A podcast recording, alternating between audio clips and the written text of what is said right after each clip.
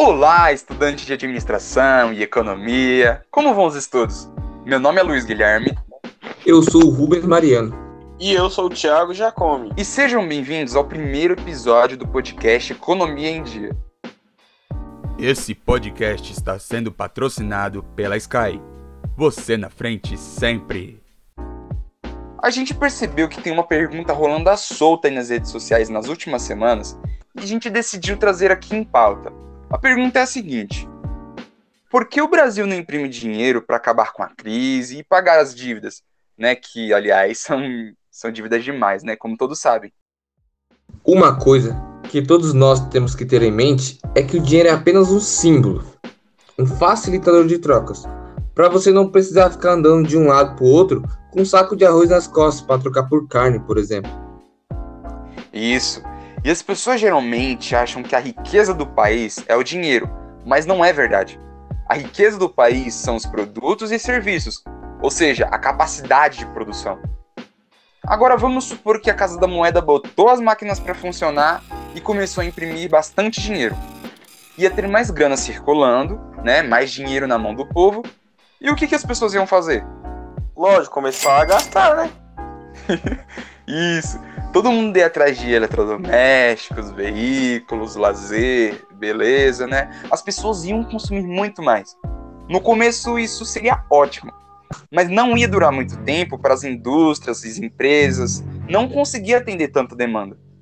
E os produtos iam começar a ficar mais escassos, porque ia ter muita gente querendo consumir e a produção não ia dar conta do recado. E as coisas escassas costumam ter mais valor. Como assim? Vou dar um exemplo. O diamante e o cobre. O diamante, ele é bem difícil de se achar, por isso que ele é caro. Já o cobre, você vê em tudo qualquer canto e tem um valor bem baixo. Vamos imaginar assim. Por conta da impressão, todo mundo está com bastante grana, aí todo mundo resolve ir comprar um carro na Ford. O preço dos automóveis iam subir de duas formas. Primeiro, como ia ter muita gente procurando, eles iam já aumentar o preço dos produtos.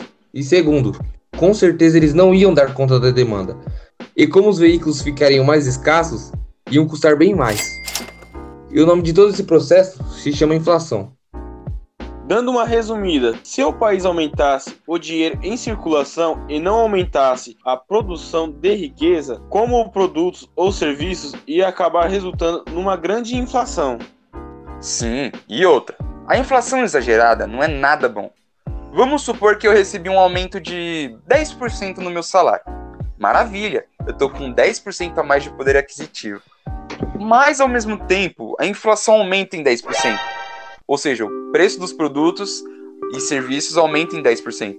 No final das contas, eu continuei na mesma, porque eu ganhei 10% a mais de dinheiro, mas as coisas estão custando 10% mais caro, entendeu? Ou às vezes até mais. Exatamente. Então, seguindo essa linha de raciocínio, se eu guardar 100 reais e deixar lá por um ano, e nesse tempo a inflação aumentar 40%, meus 100 reais acabará virando 60. É, meu, verdade. Eu tenho uma história aqui que ilustra bem essa questão da inflação. Vamos supor que o Brasil só seja capaz de produzir 10 pães. E economia, e na economia só estejam circulando 10 reais. É bem óbvio, né, que cada pão vai custar um real. Até aí tranquilo. Só que vamos supor que o governo vai e fala: Meu, vamos botar mais dinheiro para circular? Vamos imprimir mais dinheiro? Agora, em vez de a gente ter 10 reais, a gente vai ter 20 reais circulando na economia. O problema disso é que o governo aumentou o dinheiro que está circulando, mas não aumentou a capacidade de produção, não aumentou os produtos. Aí o que vai acontecer? Quem produz os pães vai pensar: meu, o pessoal está com maior poder aquisitivo, a demanda, a procura por pão está aumentando, então vamos aumentar o preço também. Agora, em vez de o pão estar tá custando um real, ele está custando dois reais. O que, que aconteceu de ruim nessa situação? O pão ficou mais caro e o valor do real só diminuiu. Porque antes eu comprava com um real, eu comprava um pão. Agora eu preciso de dois reais para comprar o mesmo pão. No caso, a melhor alternativa para o país sair da crise é estimulando a produção de riquezas. Aproveitando aqui o assunto, tem muita gente perguntando se a nota de 200 reais impactou na inflação. Vamos responder? Bora! Bora. Vou ser bem direto no assunto. Não impactou na inflação, por incrível que pareça. A nota de 200 surgiu por conta desse momento terrível de pandemia em que vivemos. O que acontece? As pessoas simplesmente começaram a sacar o dinheiro por conta própria por medo de não ter acesso mais a ele e passaram a guardar em casa, achando que vai estar mais seguro. Mas não. E isso trava a circulação de dinheiro. Trava e atrapalha, né? Porque aí quem vai ter que se virar é a casa da moeda. Vai ter que começar a imprimir mais nota para botar dinheiro para circular na economia, né? Exatamente. Só que uma coisa que todos esquecem é que para imprimir dinheiro, você gasta dinheiro. É, é engraçado, mas é a realidade, entendeu? Gasta com mão de obra e materiais, por exemplo.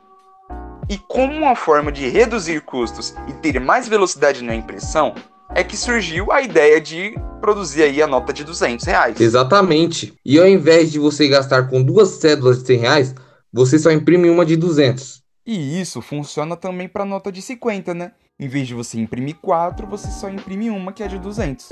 Que reduz muito os custos. Sim. E esse foi o real motivo da nota de 200 aparecer dessa maneira que apareceu. Gente, o podcast de hoje foi bem produtivo. No próximo episódio, a gente vai falar sobre a taxa Selic. Muita gente escuta bastante esse nome na TV, nos jornais, mas não sabe exatamente do que se trata. E é um assunto indispensável para quem quer investir, para quem trabalha e estuda administração ou contabilidade. Fiquem com Deus e até a próxima.